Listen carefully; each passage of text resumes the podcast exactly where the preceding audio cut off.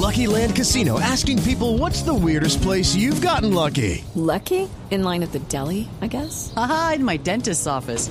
More than once, actually. Do I have to say? Yes, you do. In the car before my kids' PTA meeting. Really? Yes. Excuse me, what's the weirdest place you've gotten lucky? I never win and tell. Well, there you have it. You can get lucky anywhere playing at LuckyLandSlots.com. Play for free right now. Are you feeling lucky? No purchase necessary. Void where prohibited by law. 18 plus. Terms and conditions apply. See website for details.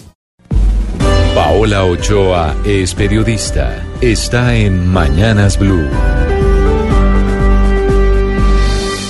6 de la mañana, 20 minutos, y esta mañana amanece llena de noticias económicas que le pegan directamente al bolsillo de millones de personas. Por un lado, se siguen conociendo cambios a la reforma tributaria o ley de financiamiento, reforma que definitivamente quedaría con una tarifa general del IVA del 19% y no del 18 o 17 como se había dicho en un comienzo, que no tocaría a los nuevos productos de la canasta básica familiar que seguirían estando exentos, que aumentaría por el contrario el IVA para los productos de lujo, como es el caso de los mariscos, la langosta, los jamones o los quesos importados, que pondría un impuesto al patrimonio de 1.5% por dos años, a partir de los patrimonios de 5 mil millones de pesos y no de 3 mil millones como se habló en un comienzo.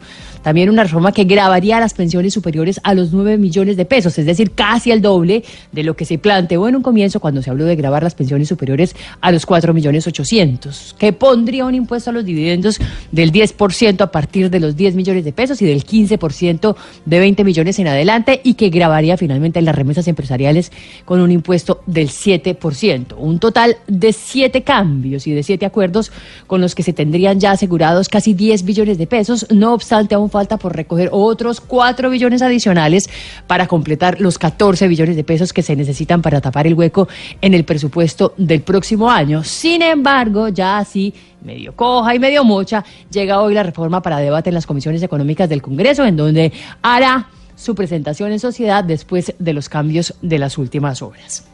Eso por un lado. Por otro lado, ayer siguió avanzando también en el Congreso la propuesta de otorgarle una prima extraordinaria de medio salario mínimo, unos 390 mil pesos a los trabajadores que ganen hasta tres salarios mínimos, propuesta que según el Centro Democrático es para compensar el impacto de la reforma tributaria del año 2016 y no del actual como muchos pensaban, y que serviría para beneficiar a más de 5 millones de personas, por lo cual fue aprobada ayer en la Comisión Séptima y ahora le restan tres debates uno en la plenaria del Senado y dos en la Cámara de Representantes. No obstante, aún no es claro cómo, cuándo y dónde se harían los pagos de esa prima extra.